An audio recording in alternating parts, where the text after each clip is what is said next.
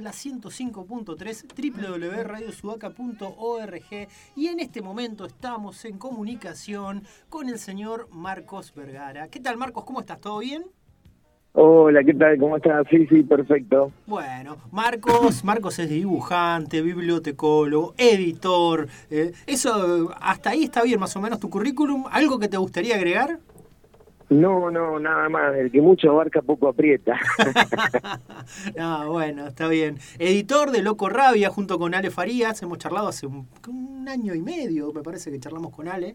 ¿eh? Y ahora, ahora, con, ahora con Marcos. ¿Cómo va, Marcos? ¿Cómo, cómo va Loco Rabia? ¿Cómo, ¿Cómo se encuentra en este momento la editorial? ¿Qué, en, ¿En qué punto de, de madurez crees vos que se encuentra Loco Rabia después de tantos años de trabajo? Bueno, justo nosotros este año cumplimos 15 años. Ahora en septiembre vamos a hacer alguna algún sorteito, alguna actividad así online porque cumplimos nuestros 15 años. Así que bastante madurita la editorial. Eh, por suerte, muchas cosas aprendidas en estos años, dándonos golpes, pero bueno, al mismo tiempo surfeando, viste, la situación económica y todo el conflicto que hay con el papel, que viste hace que, estemos en este momento yendo, viviendo el día a día, viste, y sin poder planificar mucho el futuro tampoco, no sabemos qué es lo que nos depara. En un momento casi de zozobra, te diré.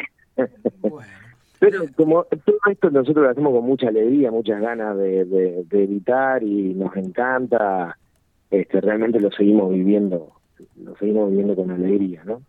Y agradecidos de todo este tiempo y de todo lo que podemos hacer. Hola, eh, Marcos, ¿qué tal? Juan Pablo te habla, ¿cómo estás? Buenas. ¿Qué eh, tal? ¿Qué tal? Eh, una de las cosas que vi en este último tiempo es, bueno, también ampliaron el campo de trabajo de la editorial también a otros medios de difusión. Incorporaron los podcasts, por ejemplo, a partir de los newsletters que mandan todo el tiempo. ¿Eso surge un poco también de la necesidad de seguir haciendo cosas pese a las dificultades? ¿O era algo que en medio que ya lo tenían previsto y finalmente se concretó nada más? Mira, tiene que ver con varias cosas. Por un lado, siempre tuvimos un espíritu, viste, de, de emprender nuevas cosas. Este, nosotros hace 10 años tenemos una revista web en donde publicamos cosas online para que la gente pueda leer gratis y eso también es una manera de dar a conocer material que nos llega y nos gusta.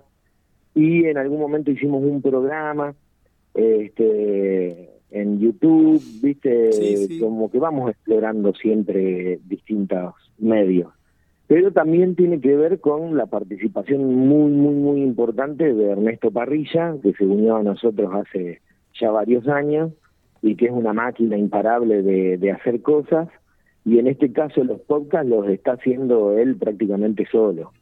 Este, él es periodista y bueno, eh, hace las notas, hace las entrevistas, edita, todo lo arma, lo arma Ernesto, y la verdad que para nosotros es un gustazo porque hace unas cosas increíble con esos podcasts, este, la verdad que están muy muy buenos, son incluso una sorpresa para nosotros mismos este, cuando los termina de, armar y, y es también una manera de dar a conocer lo que hacemos eh, eh, a través de, de, las redes, que es como siempre nos hemos sustentado nosotros. Este, la verdad que si Locorrabia sigue existiendo 15 años después, es gracias a la promoción de los libros que se puede hacer a través de las redes sociales, ¿viste? De, lo, de los periodistas que se interesan por el tema y nos hacen nota como están haciendo ustedes ahora, que para nosotros es muy importante porque permite llegar a, a, otros oídos y bueno, y las redes que es una manera de comunicar lo que hacemos este, de manera gratuita y que nos permite alcanzar un público más grande. Así que es parte de eso también. Ahora veía que habías estado haciendo ilustraciones para una colección de libros para Eudeva, para divulgación científica para niñas y niños. Sí, eso es algo que hice yo como un trabajo como ilustrador. Como ilustrador, sí, sí. Me, me convocó La directora de la colección es una escritora bastante conocida, Paula Bombara. Sí, claro. Eh, eh, y bueno, me convocó para hacer un par de libros sobre inteligencia artificial y sobre Big Data. Eh, la colección es muy linda porque lleva temas científicos a, a lectores eh, infantiles, infantojuveniles. El laburo estuvo re lindo con el escritor de estos dos libros, un científico que se llama Antonio Vázquez Wood, y se armó un equipo de trabajo ahí con el diseñador también, un equipo de trabajo re, re lindo. La verdad que fue una experiencia muy gratificante, sobre todo por el lado humano, ¿viste? Este, ahora vamos a estar presentando los libros en Buenos Aires en, en breve, el miércoles de la semana que viene, y la verdad me pone re contento volver a encontrarme con ellos, porque se, se hizo muy buena onda. Y los libros quedaron re lindos, me parece. Están buenos, yo los vi acá en Treleu hace un par de días atrás, vi esos dos y vi Ah, el qué que bueno. el que hizo Pablo Amster, el de matemática, yo eh, es lo que Sí. me gusta, así que también estuve chusmeándolos ahí en la librería, en una de las librerías de acá de Treleu estaban. Ah, Eh, qué bueno, qué bueno saber que llegan. Llegaron rápido, sí, y llegaron, perdón, eh, te saco un toque de tema, también llegaron las, unas historietas de Udeva sobre historia de científicos y científicas argentinas vinculadas a la uva. Una cosa en blanco y negro, una cosa bastante interesante, un poco saladitas.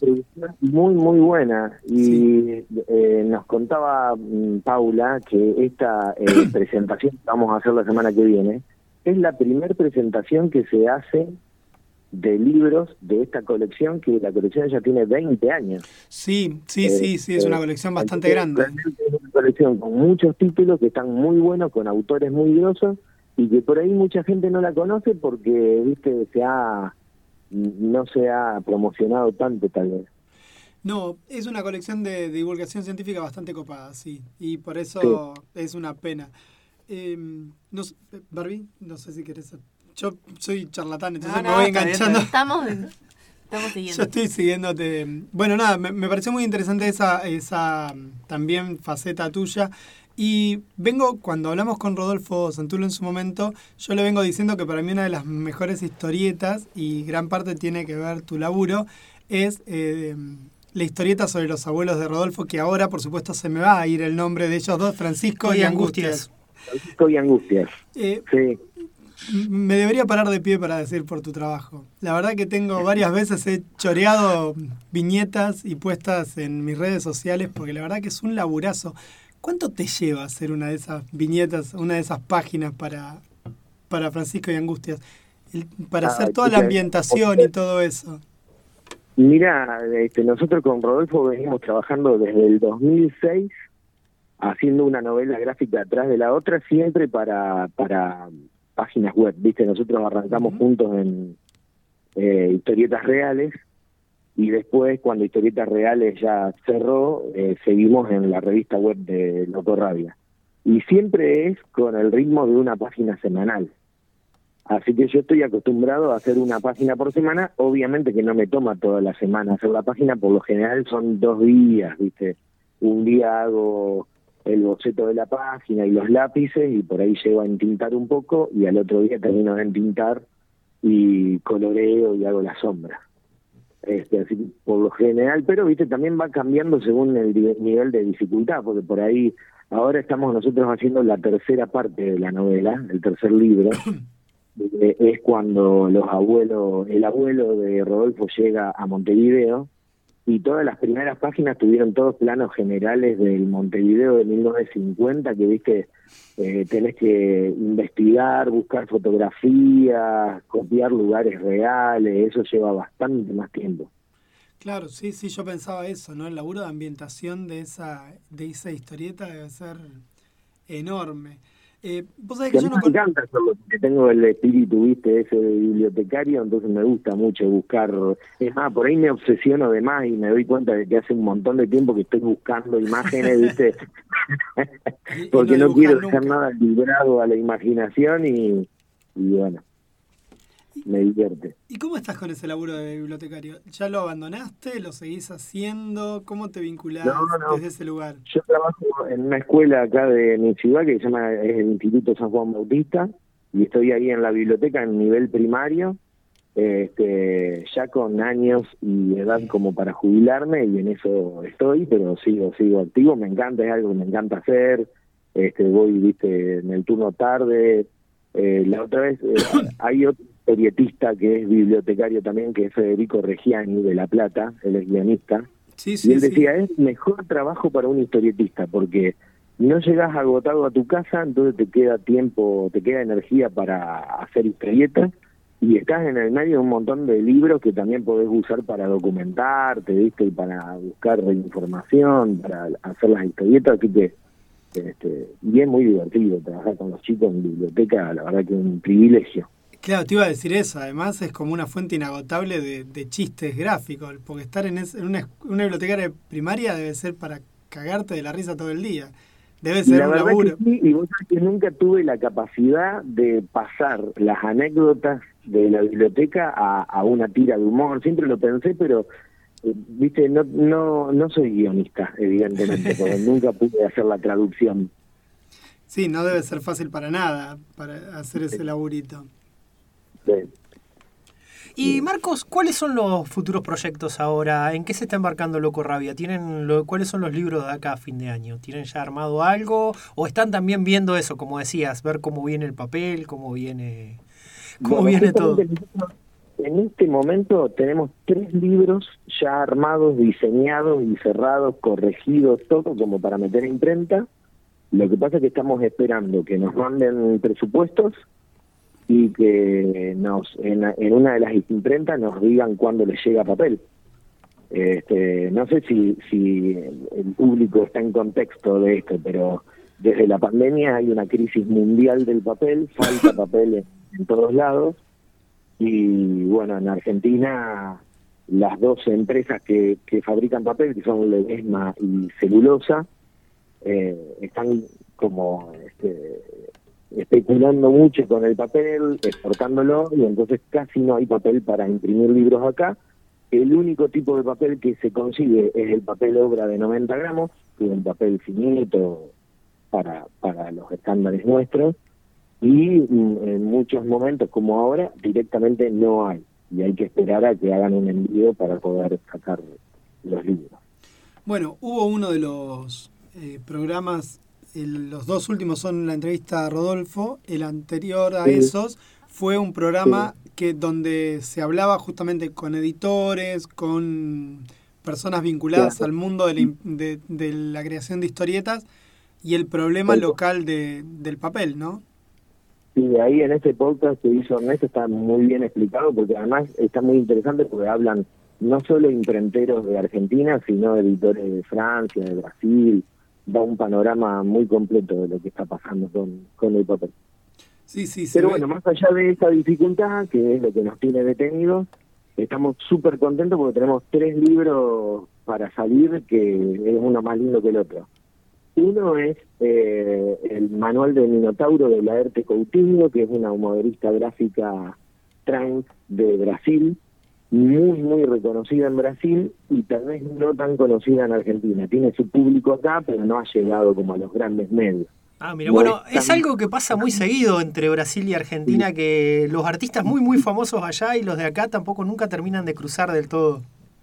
Es tremendo la barrera idiomática como nos ha separado en obras, ¿viste? Yo por suerte tuve la oportunidad de ir a la Comic Con de San Pablo y me encontré con un material tan bueno, tan bueno. Digo, ¿cómo puede ser que esto no cruce unos pocos kilómetros hasta la Argentina? Pero bueno, el tema es que está entre medio todo el trabajo de traducción que a nosotros nos llevó un montón de tiempo.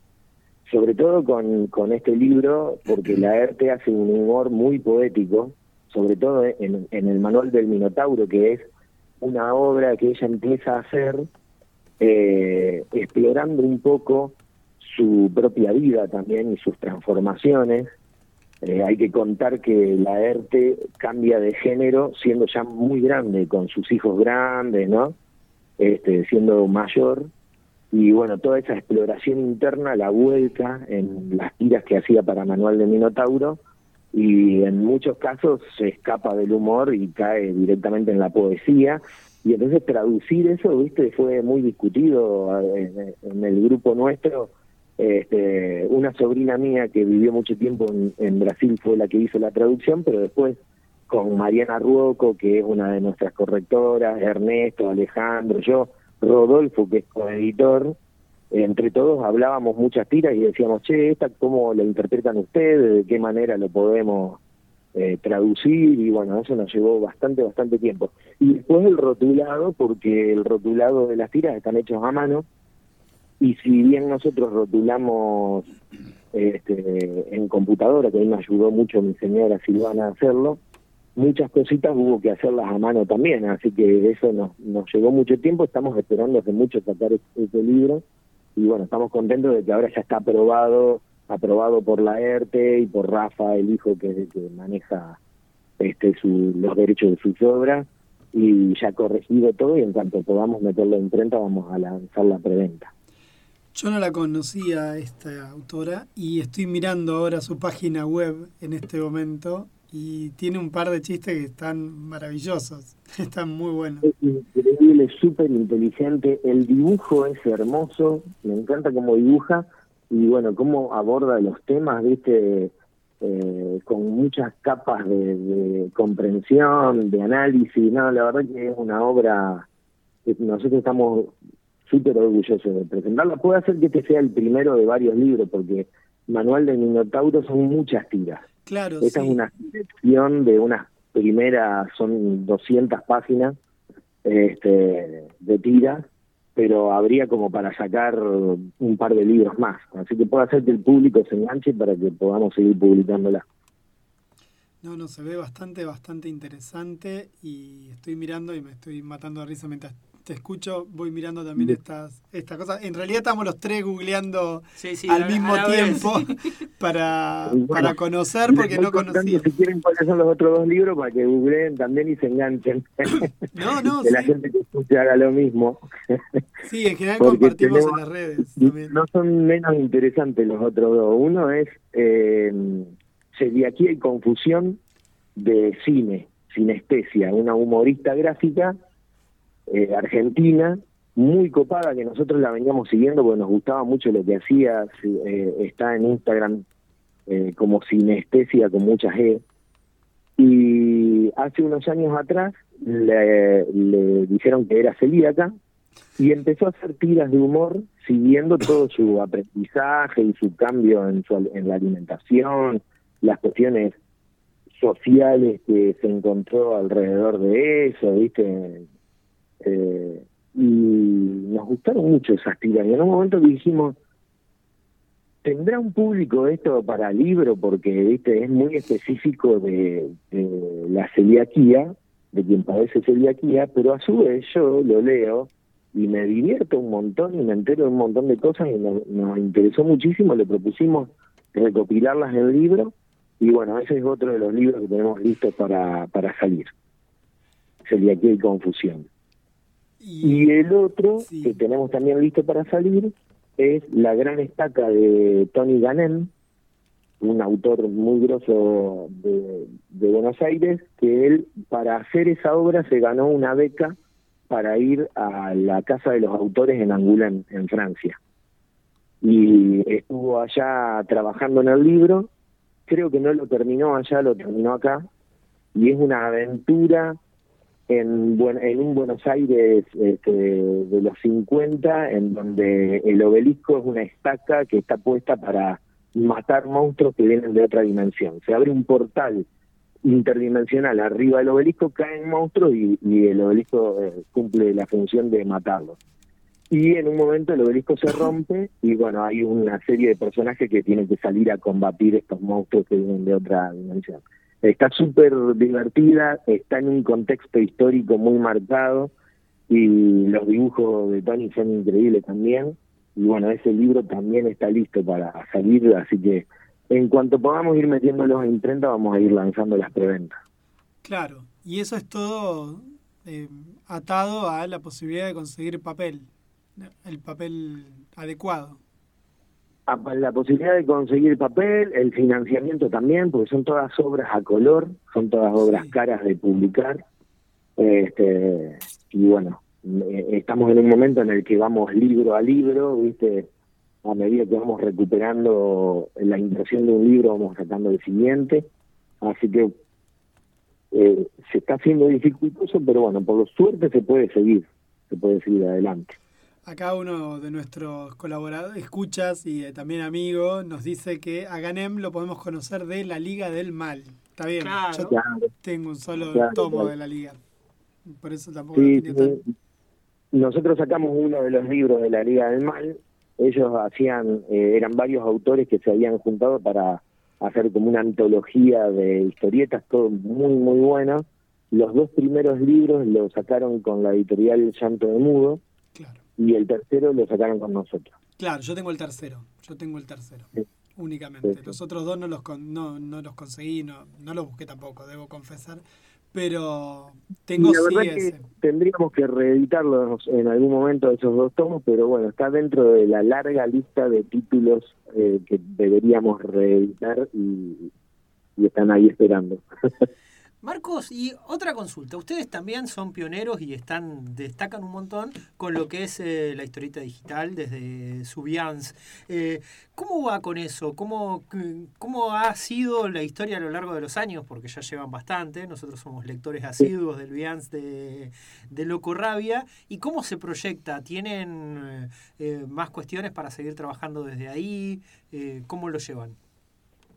Mira, la- yo creo que es- eso es algo que a nosotros nos marca generacionalmente, ¿no? Porque somos una generación que eh, nos quedamos sin, en los 90 sin este, industria editorial y empezamos a buscar de qué manera hacer llegar nuestra obra a los lectores y primero hacíamos fanzines, íbamos a festivales y en determinado momento cuando aparecieron los blogs, eh, que fue como la, la red social más rudimentaria, empezamos a publicar ahí y a mostrar lo que hacíamos en, en blog. Y me parece que la revista web nuestra es como una continuación de eso. Es algo que con Alejandro iniciamos para mostrar nuestra propia obra y la de nuestros amigos, y que después fue creciendo, creciendo, creciendo, al punto de que hoy día, viste, lo tenemos publicando a Horacio Lalia, dibujando especialmente para, para la revista web nuestra, viste, eh, con una generosidad enorme porque es algo que hace gratis para que la, la gente lea gratis, si bien después de eso siempre salen libros, viste, su trabajo inicial es, regalárselo al público. Y lo tenemos a Rodolfo haciendo un montón de series y Manu Loza, bueno, un, montón de obras hay en la revista. Y por suerte siempre hay eh, autores y autoras interesadas en publicar Así que yo intento que no sea barrote, viste, de títulos porque se me hacen medio incontrolable. Mm, Este, que publica las, las páginas soy yo y viste es, algún trabajo más que se suma porque tengo que subir las páginas, hacer el flyer, anunciándolas, eh, publicarlo y eso te lleva bastante tiempo. Y por ahí cuando me voy a algún festival o algo de eso, dejo colgada la revista y son dos o tres días que no publico nada, viste, y no me gusta que eso suceda, pero bueno, no lo puedo hacer de otra manera. Y calculo que va a continuar, va a continuar. Además se ha hecho como una especie de círculo virtuoso en el sentido de que los autores y las autoras que publican ahí tienen un ritmo de producción de una página semanal que les permite ir haciendo una novela gráfica, viste, en el tiempo, manteniendo un feedback con el público, y que una vez que esa obra está terminada, algunas veces sale en papel a través nuestro, a través de otras editoriales, viste, y, y el mismo hecho de que se haya publicado en la revista web es como que promociona la salida del libro, porque la gente está esperando que salga el libro de esa obra que vino leyendo online, ¿viste? Claro, como pasa ahora con Nathaniel Fox y La Tierra Hueca, que ya sí. Bueno, y Estrella Roja también Estrella fue un boom de, de revista web, que todo el mundo lo- la leía en la revista web, después cuando salió el libro fue un boom total. Es que Es más, está es muy- agotado Estrella Roja en ese momento. Y eso que tiene un formato complicado, de, de, Sí, de- del pero tamañito. Sí, Ah, pero vos sabés que fue buscado ese formato, ¿eh? Porque sí, sí, sí, lo eh, sé. nosotros le ofrecimos a Manu hacerlo en dos tiras por página y que saliera en el formato de correo guachín, ¿viste? Y Manu dice, no, yo quiero que esto sea un ladrillo con el que se pueda matar a un cristiano. y también, y también tenía ese, ese, como él hace un homenaje a la historieta de los 40, cada tira tenía su título propio. En realidad, cada tira al final decía próximo capítulo y tenía un título. Entonces, si poníamos dos tiras por página, se perdía esa magia de, leer el próxima tira, tal título, dar vuelta y ver cuál era, ¿viste? Entonces, lo, lo hicimos en ese formato que a mí me encanta, a mí me gusta mucho el formato ese de tira, este, de libro horizontal muy este, angosto y largo. Y cumple el y cumple el mandato revolucionario de que podés pegarle un ladrillazo a alguien con eso claramente, ¿no? Digamos, lo podés Claro, llevar claro, encima. paso, eh, el que va leyendo eso en el colectivo tiene un arma de defensa personal. Claro. Bueno, Marcos, no te robamos más tiempo de tu sábado, la verdad que ha sido un gusto la charla y esperamos, No, bueno, por favor, el mío, la verdad que estuvo muy, muy, muy divertido. Les agradezco un montón. no, por favor, eh, esperamos seguir eh, leyendo cosas de Loco Rabia de acá a muchísimos, muchísimos años más, eh, que nos sorprendan con su buena calidad, con su eh, buena selección siempre de títulos, que mm, la verdad que siempre estamos encantados. Así que, bueno, Marcos, que disfrutes tu sábado, muchísimas gracias. Les agradezco muchísimo, les agradezco siempre la, la promoción de lo que hacemos, porque es la manera de que la gente pueda conocer. Invito a todo el público que se meta en www.locorrabia.com.ar, que ahí tienen acceso no solo a ver el catálogo nuestro, sino también el ingreso a la revista web para leer historieta gratis, los newsletters que hace eh, Ernesto, que están súper interesantes, que manda todas las semanas por, por correo electrónico, y eh, el podcast que hace él también, que está buenísimo. Así que a través de nuestra de nuestra página pueden ingresar a todo esto. Muchísimas gracias, Marcos. Un abrazo gigante desde aquí. Te vamos a seguir Muchas leyendo. gracias un abrazo grande. Bueno, vamos a un cortecito chiquitito y ahora volvemos para despedirnos.